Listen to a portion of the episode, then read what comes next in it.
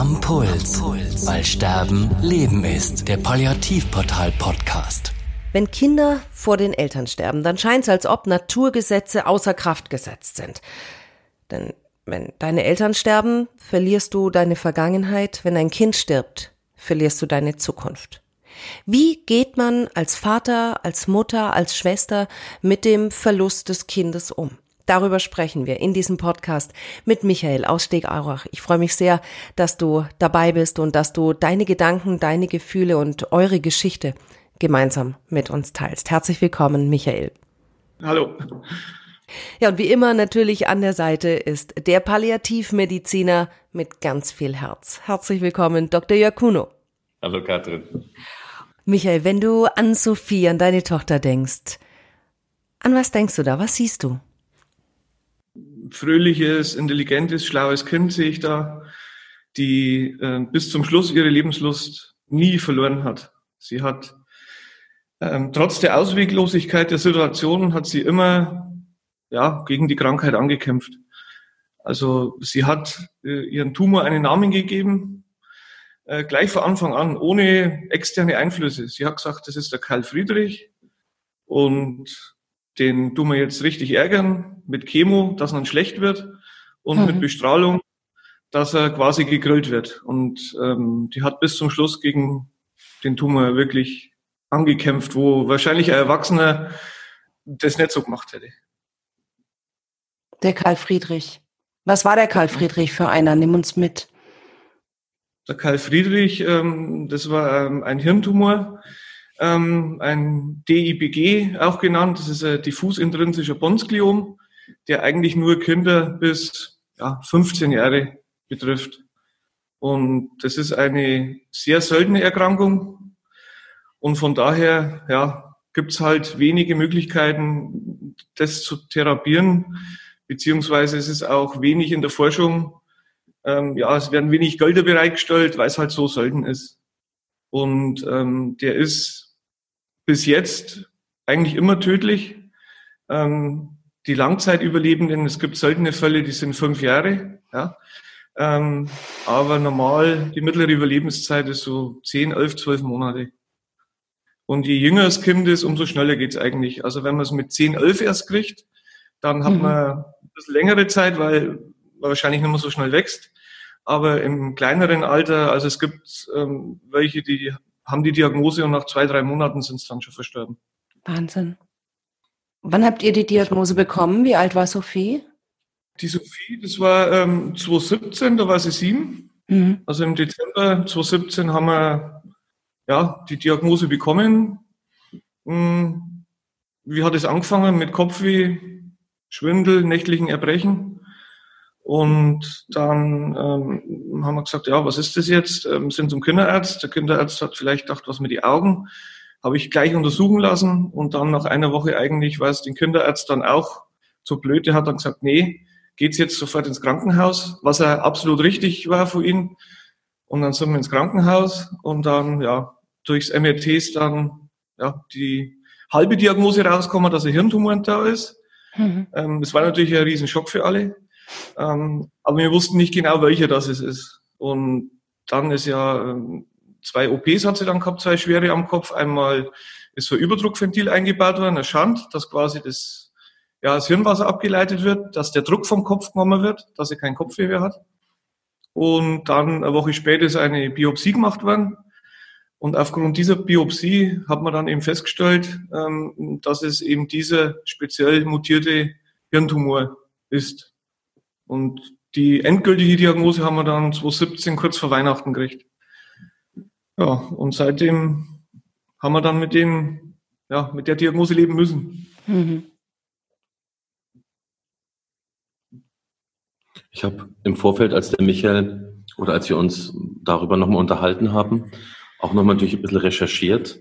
Mhm. Und es ist so, dass man ein Gespür bekommt. Also ähm, die, die Kindererkrankungen, die ähm, letztendlich zum Tode führen, sind in der in geringeren Zahl sind es Tumorerkrankungen. Also die Kinder, die sterben, sterben oft an, Stoffwechselerkrankungen. Aber wenn Kinder an Tumorerkrankungen sterben, dann sind das ungefähr 1800 Kinder im Jahr in Deutschland. Mhm. Und ein Viertel von denen sterben an, an Organtumorerkrankungen, wie unter anderem die Erkrankung, die, die Sophie hatte. Und wenn man das jetzt aber mal schaut, wie viele, weil es wirklich eine so seltene Krankheit ist, sind, wie viele sind, dann sind es knapp 300 Kinder in Nordamerika und Europa zusammen pro Jahr. Das drückt auch so ein bisschen vielleicht auch das Forschungsdesinteresse aus, was der Michael am Anfang ja auch gesagt hat, wo keine Gelder bereitgestellt werden, wo jetzt nicht wirklich vielleicht auch ein Stück weit damit mit einer Therapie Geld verdient werden kann, weil es einfach zu wenig ist und die Industrie sagt, warum sollen wir denn da groß recherchieren? Ich will es gar nicht bewerten, also ich will mhm. es nicht verstehen und ich will es aber auch nicht abwenden, ich will es einfach nur beschreiben. Und das macht natürlich die, die Schwierigkeit für die Eltern, weil denen ist es völlig egal, ob das Kind die Erkrankung hat, denke ich, oder die Erkrankung oder ja. die Erkrankung. Das ist krank und das Kind wird nicht gesund werden. Und wenn man nur ein bisschen recherchiert, und wir sind ja heute alle sehr schnell auch im Netz, was, was Recherche angeht, mündig selber zu recherchieren, ob man dann die richtigen Seiten findet, das ist immer die andere Frage. Aber ähm, und du dann liest als Elternteil, dies, diese Erkrankung ist nicht heilbar, beziehungsweise diese Erkrankung endet tödlich und dann hast du auch noch ein Zeitfenster von zehn, elf Monaten. Ja. Dann ist es natürlich etwas, was einen extrem fassungslos macht, den Boden wegzieht. Ähm, und es ist alles natürlich geschuldet, weil da auch keine, ja, kein Ansatz dahinter ist, zu sagen, okay, ich habe eine Motivation, weil ich kann als Pharmaindustrie vielleicht damit auch Geld verdienen. Mhm. Und ich glaube, das war ein Stück weit auch das, was, was dem Michael so aufgefallen ist. Ja, klar. Das ist, ist es, es gibt äh, äh, Studien gibt's dazu, ja, gibt's, aber die Studie ist schon seit vielen, vielen Jahren gleich. Und da wird halt einfach nichts investiert in die Erforschung dieser Krankheit. Wo kommt's her? Und wenn's da ist, wie kann man es bekämpfen? Ich habe ja, ich ja auch eine Tochter. Ähm, Lotte ist auch 2010 geboren. Ähm, und als du das dazu erzählt hast, habe ich bei mir einfach nur körperlich gemerkt, wie sich so eine Angst, wie sich so eine Angst breit macht. Ähm, obwohl ich kein ängstlicher Mensch bin. Diese, diese Vorstellung zu haben, ich Kind hat Kopfschmerzen, ich gehe zum Kinderarzt, ähm, wir lassen die Augen abchecken, also so wie du das beschrieben hast. Und dann dieser Moment, wo das MRT einfach Fakten erstmal liefert. Konntest du diese Fakten für dich aufnehmen oder hast du gesagt, nee, kann nicht sein? Ja, das war irgendwie unglaubwürdig alles.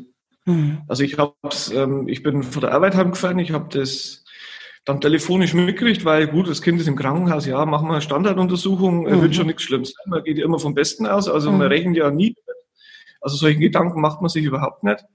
Ähm, ich hätte noch 70 Kilometer zu fahren gehabt, ähm, hat die Frau eben gesagt. Und ähm, ich wollte eigentlich noch selber heimfahren, aber ich habe körperlich gemerkt, das geht nicht. Also ja. ich bin noch 50 Kilometer gekommen am Bergplatz dran, das ist Harakiri, wenn ich das mache. Habe ich dann meine Arbeitskollegen angerufen, die haben mich dann ins Klinikum dann zur Tochter gefahren und zur Frau. Ähm, das waren ganz komische Gefühle. Ich war keine Ahnung, sowas hatte ich noch nie. Also auf jeden Fall ganz komisch körperlich, ist da was ausgelöst worden? Ich weiß es nicht. Mhm. Das war eigentlich wirklich mit das Schlimmste. Also, das kann man gar nicht beschreiben. Und dann will, also ich, ich stelle es mir vor, jetzt will ich was machen, jetzt will ich was tun. Was kann ich machen? Was kann ich tun? Ne? Ja, zu, zuerst ist ja mal, ja, okay, ist ein Hirntumor. Ähm, was für einer ist es? Wie dann festgestellt worden ist, welcher das es war. Ich meine, das war uns im Vornherein schon klar, weil der, die Ärzte wollten unsere Frauen nichts sagen. Ja, wir warten am Mann, wir warten am Mann. Gut, dann waren wir zu zweit dort und dann laufen dann ja fünf, sechs Ärzte auf, äh, Psychologe mit und ähm, dann weißt schon, ähm, das wird nicht gut ausgehen. Also hat man schon so ein Gefühl. Und dann mhm. Ähm, war halt, äh, wie hat die Frau immer gesagt, die Urteilsverkündung. Mhm. Und dann ist der Plan aufgestellt worden, was zu machen ist. Und ja, der Plan geht halt bloß zehn, zwölf Monate. Und danach, ja, weiter geht der Plan gar nicht. Aber wir haben es außerhalb des Plans doch noch weiter geschafft. War die Sophie bei dem Gespräch mit dabei? Nee, bei dem Gespräch war sie nicht dabei mit. ähm, aber sie wollte immer alles wissen. Also sie war ganz am Anfang, bevor wir die erste OP gehabt haben, äh, wo wir mit dem Neurochirurgen gesprochen haben, da, da wollte sie mit. Die wollte genau wissen, was wird da oben gemacht und so weiter.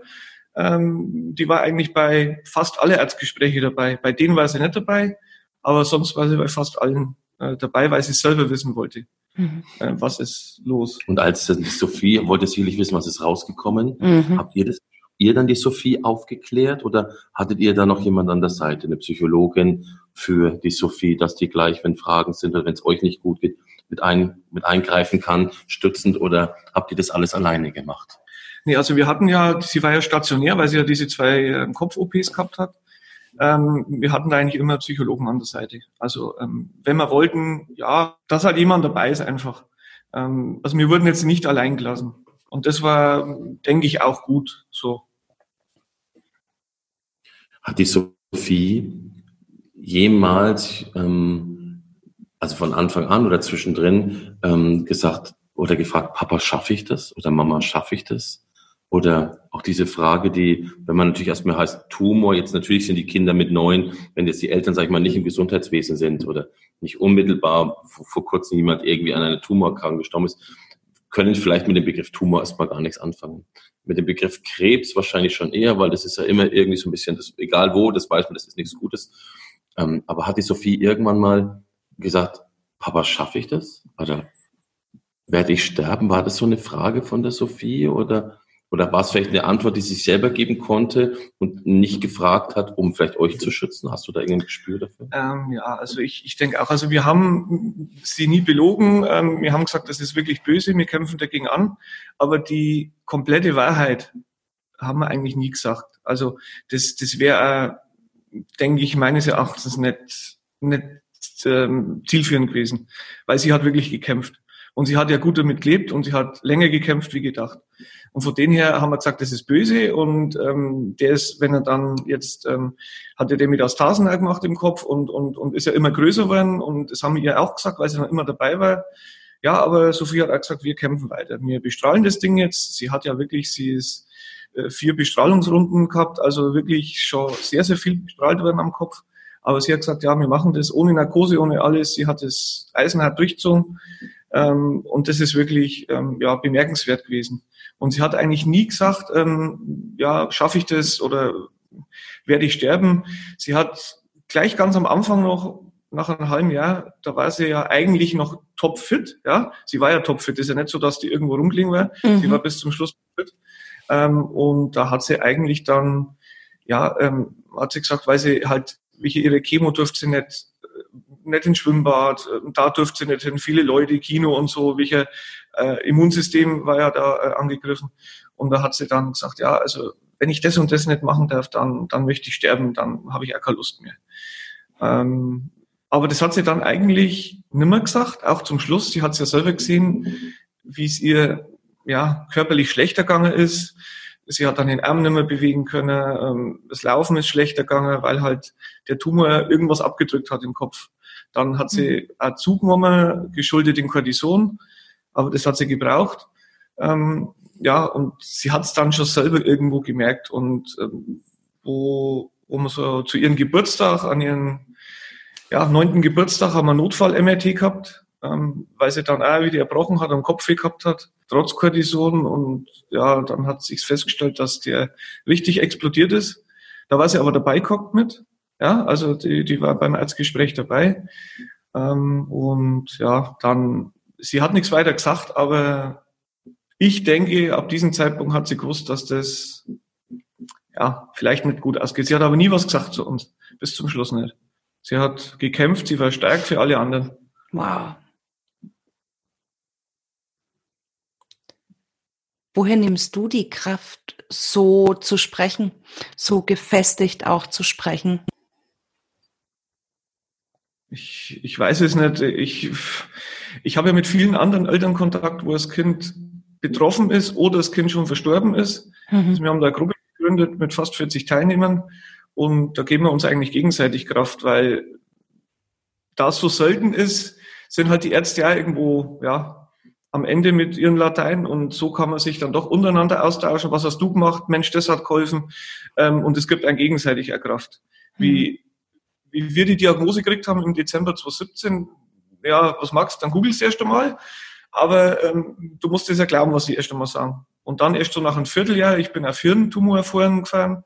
Also da gibt's immer so drei, vier Mal im Jahr gibt's so Hirntumor, ja, Kongresse. Ähm, da war ich dann dort, habe mich mit anderen Ärzten ausgetauscht, mit anderen Betroffenen, wobei es war nur einmal jemand dabei, wo das Kind das gleiche gehabt hat, sonst waren es alles Erwachsenen-Tumoren. Hm, aber es war hilfreich auf jeden Fall. Ähm, wir haben, ja, auf meines Anraten sind, haben wir dann andere Medikamente eingesetzt, die noch damals als Off-Label waren, also noch nicht zugelassen. Mhm. Ähm, mittlerweile gehört zur Standardtherapie. Also wir waren da schon relativ gut vernetzt und weit vorne. Und ähm, wenn man da immer dabei ist und sich mit anderen austauscht, ich denke, das gibt einem ein Stück weit Kraft. Und vor allem das Kind hat ein Kraft gegeben. Weil sie hat gesagt, es geht weiter und es geht weiter und ja. ja.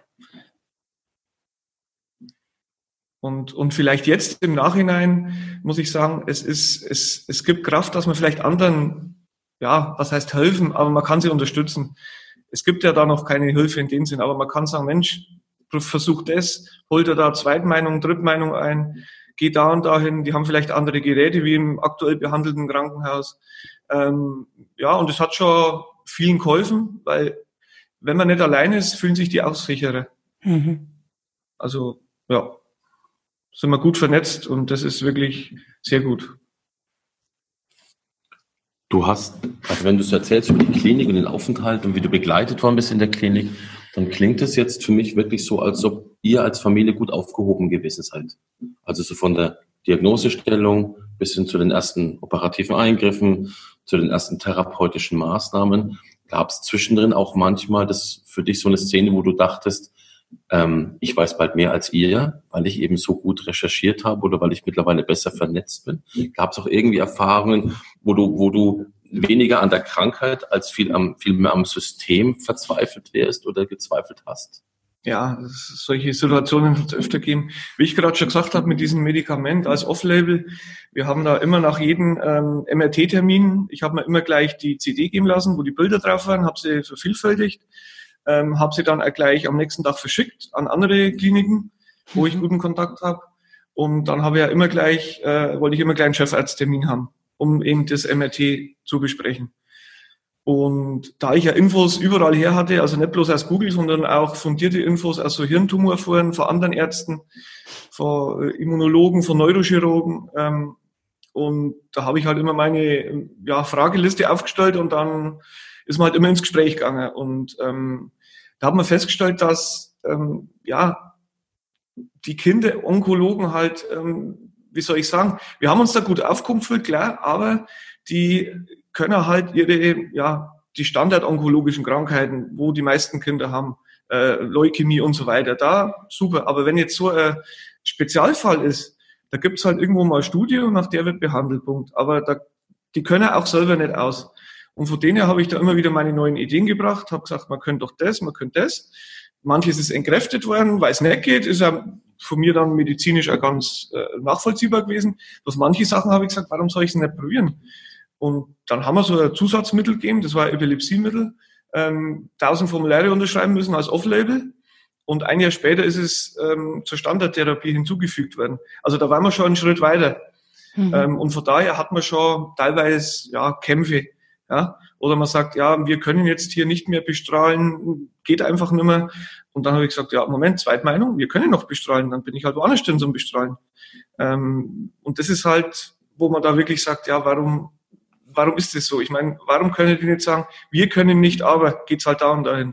Mhm. Das halte ich für sehr, sehr schwierig. Das habe ich jetzt vor anderen auch schon mitgekriegt, vor anderen ähm, ja, Eltern, wo das Kind betroffen ist ähm, dass jede Klinik eigentlich, es sind Unikliniken deutschlandweit, die machen eigentlich, jeder macht da das eigene Süppchen ein wenig. Also die vernetzen sich nicht untereinander.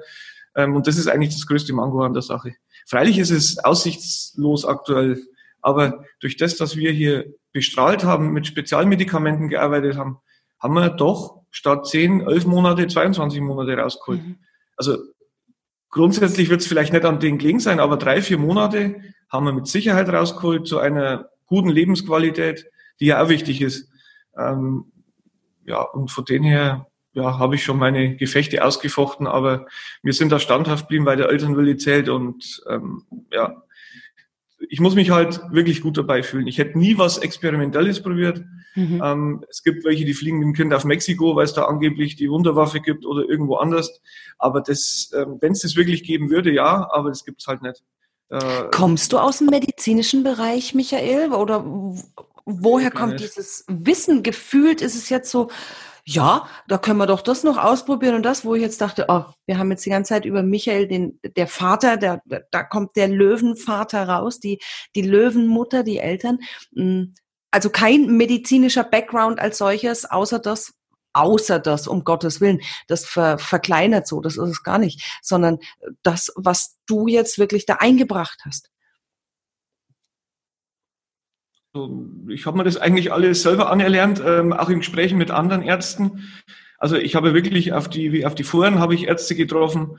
Ähm, ich ich habe Direktor der Salzburger Neurochirurgie, der war bei uns privat daheim. Also wir haben sehr, sehr gute Kontakte gehabt. Also ähm, ich habe mich sehr, sehr gut vernetzt. Und vor allem muss ich auch sagen, unser spezielles Kinderpalliativteam, das wir gehabt haben, ähm, die sind auch die Wege mitgegangen, die vielleicht nicht nach Schema F sind, ähm, da haben wir große Unterstützung erfahren, was auch Gold wert war. Und die haben auch noch ein paar Infos äh, geliefert, die auch nicht Standard sind. Aber letztendlich, es war alles zum Wohl des Kindes und es, ja, es hat jeder ein gutes Gefühl dabei gehabt. Mhm. Das war wichtig. Der Michael, ich, ein bisschen kennen wir uns ja, haben wir schon festgestellt. Der Michael ist jemand, der, der Dinge in die Hand nehmen kann. Ich habe erzählt, dass wir uns aus dieser Kindergarten-Elternbeiratszeit kennen. Das ist immer jemand, der, der konnte zufassen, zupacken. Vielleicht ist das eine schon was geholfen hat. Also keiner, der dort schon sagt, was soll ich denn jetzt machen, sondern mhm. der hat gesehen, was zu tun ist. Und ich glaube, Michael, du kommst aus so einem technischen Beruf. Ne? Du bist also jemand, der auch sehr strategisch denken kann und sehr, sehr klar orientiert ist. Also jemand, der jetzt nicht in der eigenen, im eigenen philosophischen Denken verschwindet, sondern der sagt, okay, ich brauche das, das und das, die gib mir die Werkzeuge und ich organisiere Schritt D, E und F. Mhm. Und ich glaube, das ist ein Stück weit, was vielleicht vielleicht auch geholfen hat. Natürlich eine innere Resilienz, das ist ganz klar. Mhm. Aber ähm, ich glaube, das war vielleicht auch ein Stück weit der Vorteil. Was der Michael mir noch erzählt und was ich beeindruckend fand, in der letzten Phase, wo ihr, wo die, wo die äh, Sophie viel gebraucht hat an Zeit und Zuwendung. Du bist berufstätig, deine Frau ist berufstätig. Das, man kann ja nicht einfach mal so sagen, ich bleibe jetzt mal weg. Ja, ja. irgendwann sagt auch der, der beste Arbeitgeber, ja, aber dafür bekommst du ein Gehalt. Aber ohne Gehalt selbst wenn du ohne Gehalt wegbleibst, irgendwann brauchst du auch mal ein Geld. Mhm. Bei dir war es, glaube ich, so, dass die Arbeitskollegen immens unterstützt haben. Magst du es uns vielleicht nochmal erzählen? Ja, also es war ja so, vor Anfang an der Diagnose habe ich mich arbeitsmäßig ein bisschen, ja, ein bisschen rausgenommen. Also ich war nicht ganz zu Hause, ähm, ich habe viel Homeoffice gemacht, ich habe schon noch was gemacht äh, in der Arbeit, aber halt nicht mehr in der Tiefe. Aber da hatte ich die Unterstützung von meinem Chef, alle Arbeitskollegen, die haben mich da echt toll unterstützt. Und dann letztes Jahr im Juli, wo dann, ja, zu ihrem Geburtstag eben, wo dann festgestanden war, dass das Ding explodiert, dann habe ich gesagt, nee, ich kann jetzt nicht mehr arbeiten, das geht nicht. Ähm, da haben dann die Arbeitskollegen haben dann Überstunden alle für mich gesammelt, dass ich quasi, ja, ganze letzte Jahr eigentlich dann den Rest daheim bleiben konnte. Und ich habe halt auch mal Geld gekriegt, was auch wichtig war, weil mir Spezialmedikamente eben besorgt haben, die wir selber zahlen mussten. Und mhm. das war schon wichtig, dass das normal weitergeht. Und ich habe dann alle Freiheiten gehabt, wann ich wieder anfange. Ich habe gesagt, ja, ich will im Januar jetzt wieder anfangen. Ich hätte im Februar wieder anfangen können, aber ich gesagt, nee, ich muss jetzt auch mal wieder was zurückgeben, ähm, weil die haben mir echt viel gegeben und das ist ja auch nicht selbstverständlich. Aber es sind, wir sind eine junge Truppe, da hat jeder selber Kinder und von denen her habe ich da echt also Unterstützung erfahren. Das ist schon boah, Wahnsinn. Das war super. Wow. Ja, das war echt, das war großes Kino. Bin ich äh, auf ewig dankbar, dass es so gelaufen ist. Weil es ja so, wenn man so eine Diagnose hat, ähm, wir haben jetzt keine Nebenbaustellen gehabt. Also sei es vom Geld her, sei es von der Arbeit her. Weil manche, wenn man jetzt alleinerziehend ist oder irgendwas und, mhm. und hat vielleicht nicht den passenden Arbeitgeber, dann hast du ja nicht bloß die Diagnose vom Kind, sondern dann hast du noch andere Baustellen. Wo ja. kriege ich ja Geld her, wo mache ich das? Und, und, und das hatten wir zum Glück nicht, diese ganzen Nebenbaustellen weil das wäre auch noch einmal zusätzlich, denke ich, eine psychische Belastung mhm. äh, gewesen. Ähm, wir konnten uns wirklich ja, auf die Krankheit konzentrieren und dran arbeiten, was zu tun, ohne dass jetzt irgendein Schwert über einen hängt, ja, morgen gibt's kein Geld mehr oder irgendwas. Mhm. Also das ist schon, ist schon viel wert, dass man sich dann wirklich ums Wesentliche kümmern kann. Wie geht, wie geht Ronja, die Große, Also du hast ja noch eine zweite Tochter auch. Ronja, wie geht sie damit um, mit dem Tod von Sophie? Ja, sie ist, ähm, ja, sie ist ähm, schon sehr verschlossen. Ähm, das weiß ich schon immer, also auch wie die Sophie noch da war, aber es ist, ja, es ist schwierig, aber ähm, ja, wir müssen daran arbeiten. Sie hat Ablenkung, mhm. sie hat, ja, sie hat ihr Pferd, zu dem sie geht, was auch wichtig ist und ähm, ja, die, die ist schon einigermaßen auf Spur, sage ich einmal. Und auch vor, der, vor ihrer Schule haben wir eine große Unterstützung erfahren. Die wussten mhm. ja alle Bescheid. Ähm, und das ist auch wichtig, dass sie da, es soll schon normal weitergehen. Sie soll jetzt nicht da irgendwie in Watte gepackt werden, aber ähm, es weiß jeder Lehrer Bescheid und ähm, die schauen da auch schon drauf, dass sie nicht irgendwo durchs Raster durchfällt. Mhm. Freilich ist jetzt nicht, dass da also die super Noten geschrieben werden, weil das hängt ja trotzdem irgendwo drin, aber sie kommt durch und sie hat da Unterstützung und ähm, das ist schon, ist schon viel wert. Also das, das sollte schon laufen. Aber man kann halt auch nicht reinschauen. Also, mhm. ja. Spricht sie denn mit euch? Gibt es denn Momente, wo, wo, wo sie auch sagt, Mama, Papa, ich vermisse die Sophie? Also drückt sie es irgendwie aus? Nee, so ähm, sprachlich nicht. Das, man merkt aber ja, sie ist halt bisschen sensibel, sagen wir mal, und da ist es, sie verarbeitet sehr innerlich. Aber sie hat gute Freunde, wir haben einen, einen guten ja, Freundeskreis, Bekanntenkreis, Nachbarschaft und äh, das fängt einen schon auf. Das ist schon viel wert, wenn dann außenrum immer ein bisschen was los ist und man, ja, man ist halt gut aufgekommen. Jetzt heißt es ja mittlerweile, Männer und Frauen trauern anders. Mhm. Und das ist ja oft auch so eine Zerreißprobe für Paare, für Eltern, wenn ein Kind krank wird, weil, weil vielleicht die, die Mama einen ganz anderen Weg für sich findet, mehr expressives, viel mehr weint, viel mehr vielleicht einfach auch ihre Gefühle rausträgt, Väter genau dieselben Gefühle haben, aber ganz anders irgendwie ausdrücken, in den Keller gehen, in die Werkstatt gehen, zum, noch mehr zum Fußball gehen, noch mehr mit Freunden in die Kneipe gehen. Und wir haben auch in der Erwachsenenpalliativmedizin immer wieder mal junge Erwachsene gehabt, die, die, ich sage mal, mit 17, 18, 19 gestorben sind wo wir dann auch festgestellt haben, boah, da ist, da ist eine Familie, die ist aber auch nur noch auf dem Papier da, die wechseln sich im Schichtsystem in der Versorgung des Kindes zu Hause ab, aber die gibt es als Paar nicht mehr, wo wir dann auch oft erlebt haben, so rückblickend, wenn man nochmal nachtelefoniert, ja, die Ehe ist auch zerbrochen. Mhm. Habt ihr beide unterschiedliche Wege gehabt oder jetzt auch noch mit eurem Schmerz, mit eurer Trauer umzugehen? Oder habt ihr einfach, hat euch diese Krankheit ein Stück weit noch mehr gleich gemacht im Sinne von wir, wir, wir sind stark gemeinsam oder wir sind schwach gemeinsam und sind auch vielleicht in derselben Art auszudrücken. Ja, wir, wir haben schon also unterschiedliche Arten zu trauern. Das ist einfach so. Also ich, ich bin halt mehr offensiv, ich, ich rede halt mehr darüber und, und, und ähm, ja, ich, ich kann jetzt auch, wenn Familie da ist, kann ich jetzt so auch nicht weinen zum Beispiel. Das ähm, wenn ich allein bin, ja, mhm. aber das ist einfach irgendwo so und ähm, ja, es, es macht jeder anders, das verarbeitet jeder anders, aber jeder muss seinen Weg gehen und ich denke, das ist ja ganz gut so, dass das jeder für sich macht, schon miteinander, aber jeder verarbeitet das jetzt irgendwo, ähm, ja, schon anders. Also es ist, es ist auch gleich nach, nach dem Tod äh, was irgendwie schon schwierig, aber irgendwie wird's gefühlt immer schwieriger jetzt, weil jetzt ist so endgültig, man, man arbeitet wieder, ähm, es war Weihnachten, es war Silvester, jetzt ist halt, das sind so, so, so Tage, wo man sagt, ja, da, da erwischt es einen schon noch einmal so richtig. Ja. Ähm, es wird ja nie ganz weg sein. Ähm, aber so vom Verarbeiten, von der Trauer her ist es komplett unterschiedlich. Also ähm, es geht jeder seinen Weg, aber das ist ja gut so.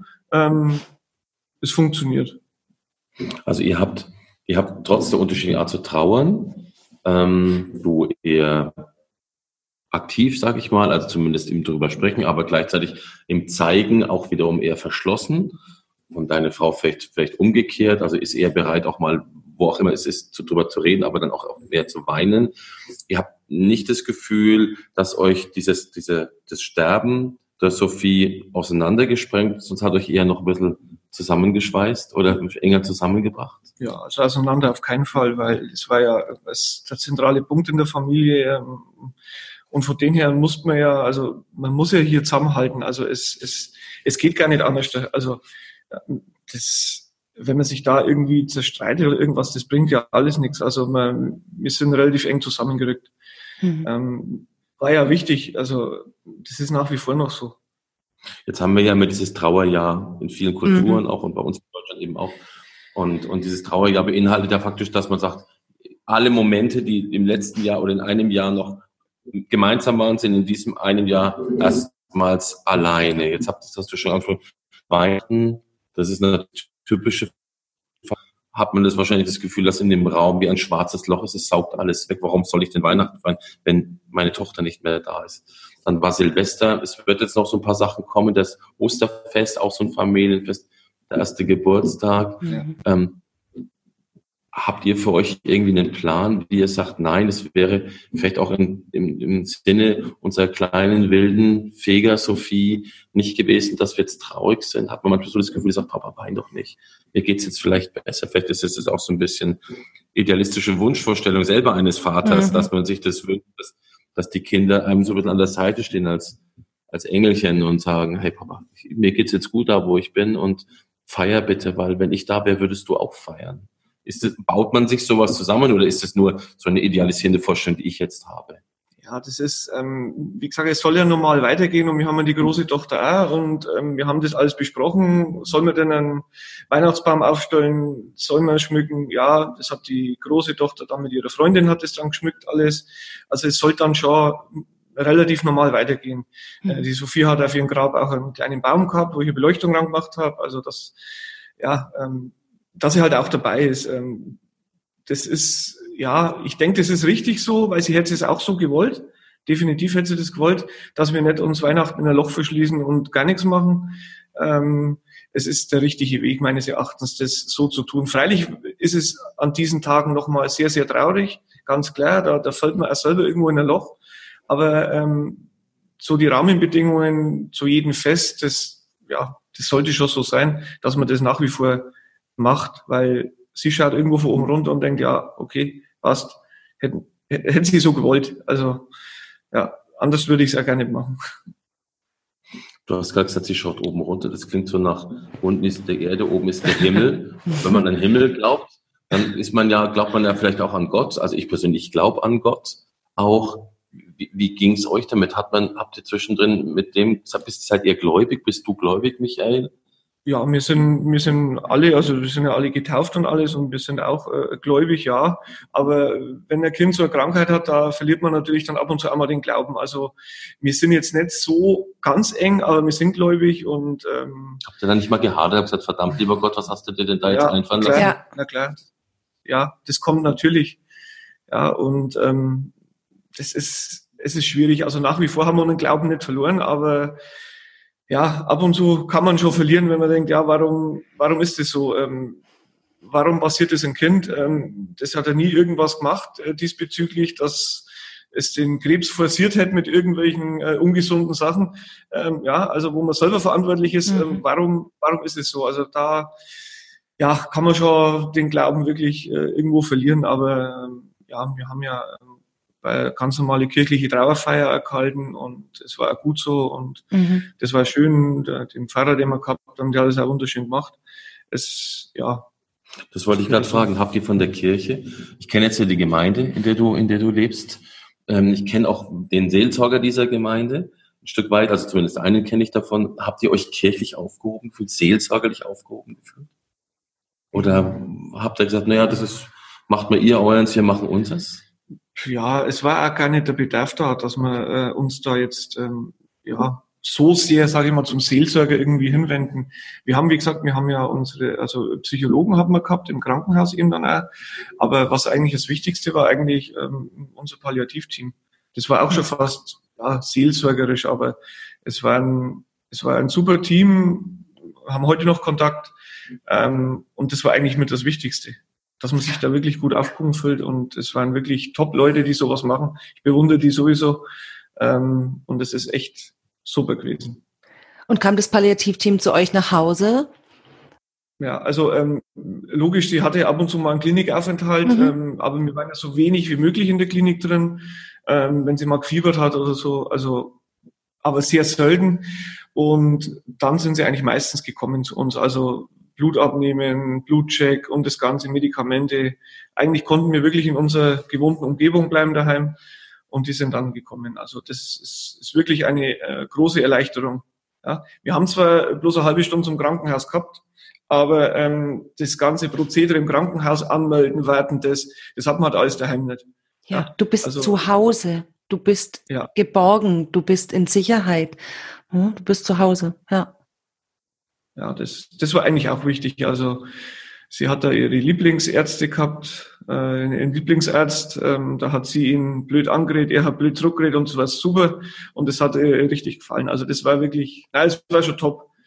Das war gut und da haben uns alle gut aufgefüllt. Wir haben uns sicher gefühlt, dass da nicht irgendwie was falsch läuft oder was. Also wir waren wirklich sehr, sehr gut versorgt. Also wenn ich der andere jetzt äh, in, in, in unserer Gruppe, wo wir uns da ja immer austauschen, sehe, ähm, manche haben überhaupt kein Palliativ, äh, manche haben das teilweise noch gar nicht gehört. Also da macht jede Klinik äh, deutschlandweit irgendwie komplett anders. Mhm. Ich, Hattest ich, ich du Berührungs... Hm? Entschuldige. Ich, ich würde mir wünschen, dass ähm, ähm, so eine Versorgung, wie wir gehabt haben, dass das eigentlich jedem Kind äh, irgendwo zugänglich ist. Freilich gibt's verschiedene Menschen in verschiedenen Teams, klar, aber allein die Möglichkeit, äh, dass es so ein Team gibt, ist, ist schon viel wert und es hat uns wirklich sehr, sehr viel geholfen. Bayernweit gibt es sechs, gibt's ja nur sechs Teams, weil die mhm. Zahl der Kinder Gott sei Dank auch sehr gering ist. Es ist deutlich unter 1000 Kinder. Aber ähm, wir haben Gott sei Dank in Bayern fast eine flächendeckende Versorgung durch die, durch die sechs SAP-PV, also diese pädiatrischen Palliativteams. Und die haben Riesenstrecken zu fahren, weil es ja eben nur so wenige sind. Aber wenn ich das natürlich jetzt Erwachsenen-Palliativmediziner höre, wie gut sich der, der Michael aufgehoben fühlt, dann, dann schafft es eine, für mich auch als Erwachsenen-Palliativarzt eine große Erleichterung zu wissen, dass die Eltern eben auch das, was wir aus unserer Versorgung, nämlich 24 Stunden erreichbar zu sein mhm. oder Erreichbarkeit zu gewährleisten, ähm, für die Patienten eben dadurch zu verhindern, dass sie wegen jedem kleinen Unsinn vielleicht sogar in die Klinik mussten, weil man sagt, okay, es gibt gar keine Krisensituation, weil, die, weil man weiß, dass da jemand da ist und ja. aufkommende Angst wird relativ schnell wieder äh, weggesteckt, weil man weiß, okay, es kann gar nicht so schlimm werden, weil ich habe ja jemanden im Hintergrund, der würde kommen. Mhm. Sowas ja, garantieren wir ja als als Teams für die, für die Älteren. Und wenn der Michael jetzt sagt, dass ihm das so geholfen hat, dann, dann finde ich das so wichtig, dass man das eben auch noch weiter ausbaut. Also eben auch, wenn wir in Bayern das Glück haben, dann gibt es genug andere Bundesländer, wo es eben viel zu wenige Kinder-Palliativteams. Mhm. Also das und unsere Aufgabe. Und es gibt ja immer diesen schönen Spruch, wir müssen als Gesellschaft uns daran messen lassen, wie wir mit den Schwerkranken und Sterbenden umgehen und eben auch mit den Schwerkranken und sterbenden Kindern umgehen. Also da ist immer noch genug Aufgabe dabei. Wie gesagt, wenn es Teams gibt, die sagen, ich, oder Eltern gibt, die sagen, ich weiß ja gar nicht, äh, wie Kinder palliativ oder was ist denn überhaupt palliativ? Genau. Das zeigt schon noch, dass da offene Baustellen sind, die zu erfüllen ja. sind. Hattest du beim Thema Michael Palliativ, ähm, wusstest du, dass es so etwas gibt oder wie bist du darauf gekommen und äh, welche, ja, welche ersten Gedanken hattest du beim Thema Palliativ? Ja, ähm, die, die ersten Gedanken beim Thema Palliativ waren eigentlich in die ersten Arztbriefe drin gestanden, wo immer drin gestanden war, ja, Palliativversorgung. Mhm. Ja, und Palliativ hat ja, ja, für mich am Anfang ja irgendwo was Negatives gehabt. Palliativ, oje, oje, zum Sterben herkriegt, übertrieben gesagt. Mhm. Dem ist aber nicht so. Also wir hatten gleich vor Anfang Kontakt zum Palliativteam vom Krankenhaus her. Und ähm, der Kontakt ist nie abgerissen und es ist halt zum Schluss dann ja immer intensiver geworden natürlich, ganz klar. Ähm, wenn wir keinen Arzt gebraucht haben, dann nicht, aber ich habe immer 24 Stunden Nummer gehabt, wo ich anrufen konnte. Äh, da wurde mir geholfen oder ich habe die Medikation schon teilweise mal vorgegeben gehabt und haben, hat er gesagt, ja, das machen wir so. Man hat ja alles daheim gehabt. Also das war wirklich, ähm, ja, das war wirklich äh, toll. Ähm, und von dem her, ähm, ja, waren wir eigentlich seit Anfang an, seit Diagnose, ähm, haben die uns begleitet. Der Michael hat es ja so schön gesagt, für ihn war Palliativ erstmal zum Sterben herrichten. Mhm. Und etwas, was wir ein Stück weit mit unserem, ja, mit unserer Arbeit hier, mit dem Podcast, aber auch mit der Palliativarbeit auch immer wieder zeigen wollen, ist, ist Palliativmedizin ist nicht Sterbemedizin und Palliativbegleitung ist nicht Sterbebegleitung. Für mich ist das Das habe ich jetzt auch erst neulich wieder gesagt. Für mich ist Palliativmedizin Lebensmedizin und Palliativ- oder Hospizbegleitung ist Lebensbegleitung.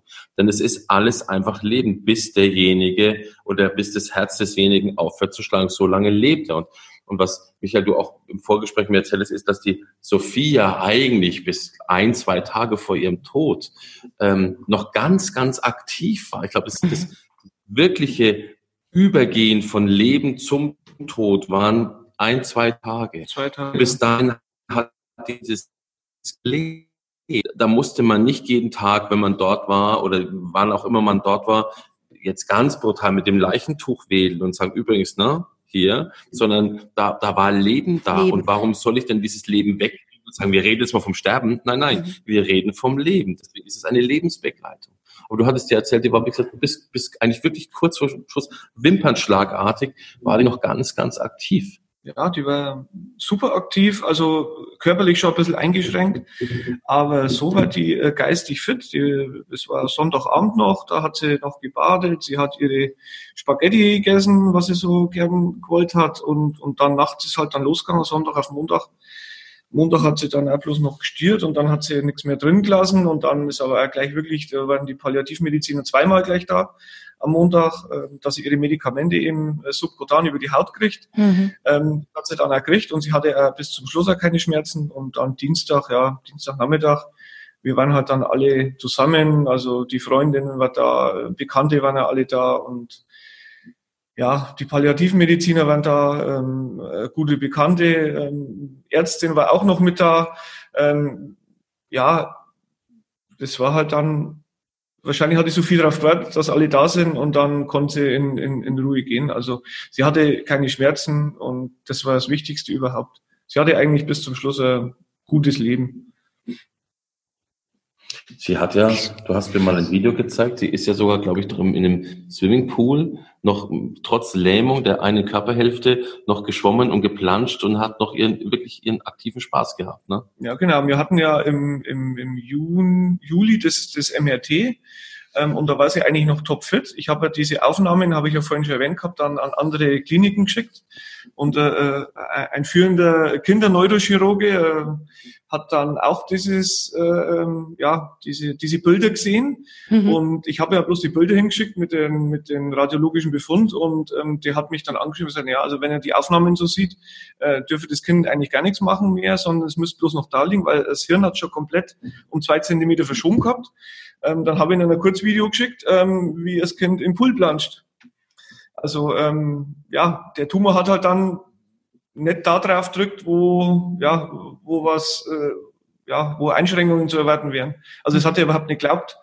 Und ähm, von denen hatte sie wirklich, also hat sie gekämpft. Sie wollte auch, ja. Und das war eigentlich, also das konnte er gar nicht glauben. Den habe ich das Video geschickt, das war echt, das war klasse. Also Wenn der Michael so erzählt, Aha. dann habe ich trotz der Tatsache, dass die Sophie gestorben ist, ich habe immer nur ein lebendiges Kind vor Augen. Ich auch. Also ich habe ja von Michael dieses Video gesehen, wo diese, wo diese halbe Seite dann nicht funktioniert hat. Und auch da, da äh, war das war das nie so, dass man das Gefühl hat, ah, da ist jemand, die flucht, weil diese Seite nicht geht, sondern die hat einen dermaßen Spaß gehabt. Und ich sehe jetzt auch ein Kind voller Freude. Das mhm. ist sicherlich ganz oft auch nicht so. Ne? Ähm, aber vielleicht war das ein Stück weit jetzt auch bei euch das Geschenk, was die Sophie für die Zeit danach ein bisschen hinterlassen hat. Ähm, ihr habt elf Monate angekündigt bekommen, ihr hattet was 20 Monate, 22, 22 Monate. Ähm, ist, ich bin immer kein Freund von Zeitangaben. Weil was ist denn, was ist denn, wenn du, wenn dieser elfte Monat kommt, was ist denn an dem zwölften und dem dreizehnten? Eigentlich lebst du ja permanent vor so einer, vor so einer Schlagfalle, vor der Angst, dass sie schlägt demnächst zu. Ihr habt fast doppelt so, ihr habt doppelt so viel Zeit gehabt, wie, wie eigentlich vorhergesagt war. Ist irgendwann dann auch mal dieses, ah, wir sind eigentlich schon drei Monate drüber weggegangen und haben gesagt, egal was jetzt ist, jeder Tag wird mitgenommen? Oder war immer noch im Hinterbewusstsein, verdammt, wir sind ja eigentlich schon über der Zeit? Das, das schwingt im Unterbewusstsein schon mit. Äh, aber wir haben eigentlich, ähm, wie soll ich sagen, alles ganz normal weitergemacht. Wir haben Urlaube gemacht. ähm, ich, ich habe es oft erwähnt gehabt, das ist fast schon erschreckende Normalität gewesen. Ähm, ja, weil wir halt ganz normal weitergemacht haben. Mhm. Also ähm, auch für die Kinder. Wir waren Urlaub, wir waren vier Monate, äh, vier Wochen auf Familienreha. Ähm, das war wirklich, das war auch ähm, ja in dieser ganzen ja, traurigen Zeit war das eigentlich die schönsten vier Wochen, die wir gehabt haben, weil da konnte das Kind wieder ins Schwimmbad gehen, weil das halt alles überwacht worden ist und das war echt, das war echt cool. Und ähm, ja, von dem her, ja, hat es eigentlich ähm, schon alles gepasst, so wie wir es gemacht haben. Aber wie gesagt, erschreckende Normalität teilweise. Wir haben Feuer geschürt, wir haben alles eigentlich ganz normal gemacht. Die Sophie äh, ist Roller gefahren, die hat äh, auf ihren Huberboard ist herumgefahren, die hat äh, alles, was sie machen konnte, hat sie gemacht. Wie lange hat es denn eigentlich gedauert, bis als die Sophie gestorben ist, dann wenn alle Sachen irgendwann wegtransportiert? Hat sie sie im Pflegebett eigentlich zu Hause? Ja, also sie hat, sie hat am Montag früh das Pflegebett äh, bekommen, ähm, weil es ja da rapide abgegangen ist. Und ähm, ja, am Mittwoch haben sie es dann eigentlich wieder abgeholt. Hm. Trotzdem wird es wahrscheinlich ein bisschen ausgesehen haben, da Spritzen, da Unterlagen und so weiter. War irgendwie bei euch so ein bisschen hm. Krankenhaus? Nein, nee, gar nichts. Also wir haben ja, ähm, nachdem sie gestorben war, war ja unser Palliativmediziner, ähm, der war ja noch ähm, stundenlang da. Also der ist nicht, sie war gestorben, er war weg. Äh, die haben noch eine Kerze aufgestellt für die Sophie und ähm, der war noch relativ lang da und da war nichts mehr irgendwo, irgendwelche Spritzen oder irgendwas. Sie hatte nichts weiter gehabt. Sie hatte keinen keinen Zugang und nichts gehabt. Ähm, sie hat nur die eine Flasche, die subkutan im, äh, über den Oberschenkel reingelaufen ist, dass sie ihre äh, Schmerzmittel halt bekommt, aber mhm. sonst war da nichts. Also wir haben äh, wie gesagt, das Bett, ja, wollten wir eigentlich so schnell wie möglich weg haben. Ähm, aber so jetzt, ähm, wie jetzt in ihrem Zimmer, da haben wir eigentlich noch nicht so viel jetzt verändert. Also das, das ist, sagen. Ähm, das erste Aufwachen nach dem Tod. Wie lange habt ihr gebraucht, bis jetzt, bis man früh aufwacht und nicht denkt, ah, ich muss zu Sophie gucken? Also ist es euch schneller bewusst gewesen oder waren immer wieder so, so sagen wir so, ach ja, ach nee, ist ja doch nicht mehr? Ja, das ist, am Anfang war es eigentlich, nicht so schlimm, das wird einem immer bewusster dann. Also je länger die Zeit ist, umso endgültiger ist es eigentlich. Mhm. Gar, nicht, dass es am Anfang nicht schlimm war, aber irgendwo gefühlt hat sich das gesteigert. Ähm, am Anfang war das alles noch so frisch, so viel ist ja eigentlich da, ähm, aber je länger das dauert, umso endgültiger wird es eigentlich. Also so ist das Gefühl für uns jetzt gewesen. Ja. Und ähm, wir sind auch jeden Tag bei der Sophie. Sie, sie ist nicht einmal 50 Meter vor ihrem Bett, ähm, hat sie jetzt ihre ihr Bett quasi. Also mhm. wir wohnen direkt im Friedhof und wir haben ein Grab gewählt, was nahe zu uns ist. Ähm, also sie ist sehr nah bei uns. Ist sie tagsüber auch bei euch? Ist sie da, überall? Sie ist immer präsent, ja. Mhm. Doch. Wir haben viele Bilder, wir haben ähm, viele Bastel, gebastelte Sachen. Sophie war ähm, der Bastelbastel, die hat gebastelt ähm, für ihr Leben gern. Auch wie, wenn ihr am Nimmerganger ist, dann hat man sie halt unterstützt, musste was halten, aber sie hat bis zum Schluss gebastelt. Sie hat, weil sie immer mit dem Essen nicht so gewusst hat, ja, was essen wir denn? Heute hat sie ein Essenrad gebastelt, wie so ein Glücksrad. Ist sie alles selber auf die Idee gekommen, hat sie gebastelt, dann ist es gedreht worden, jawohl, heute gibt's Spaghetti oder heute gibt's äh, Brathering oder irgendwas. Aha. Also die war da ähm, schon, schon gut dabei. Und sie hat auch dann im August, September letzten Jahres hat sie schon angefangen, Weihnachtsgeschenke zu basteln. Also wir haben dann auch zu Weihnachten, die Geschenke waren ziemlich fertig. Mhm. Wir haben zu Weihnachten dann für den die Geschenke waren, also für Familie, Verwandtschaft, äh, gute Bekannte, ähm, haben wir dann von der Sophie, ähm, obwohl sie ja schon über zwei Monate tot war, mhm. haben wir dann die Weihnachtsgeschenke noch äh, verteilt. Und ähm, vielleicht hat sie das im, Unbe im Unterbewusstsein schon gewusst ähm, und hat im Vorgriff da schon was gebastelt. Also ja, so kann ich mir das vorstellen. Aber es mhm. war auch schon noch einmal dann, das ist von der Sophie und das hat sie wirklich selber gebastelt und es ist zweieinhalb Monate danach gewesen. Also, ja. Die Sophie ist im Oktober gestorben. Ja. Und jetzt, da wir diesen, diesen Podcast aufzeichnen, dieses Gespräch führen, äh, das sind jetzt drei Monate. Ja.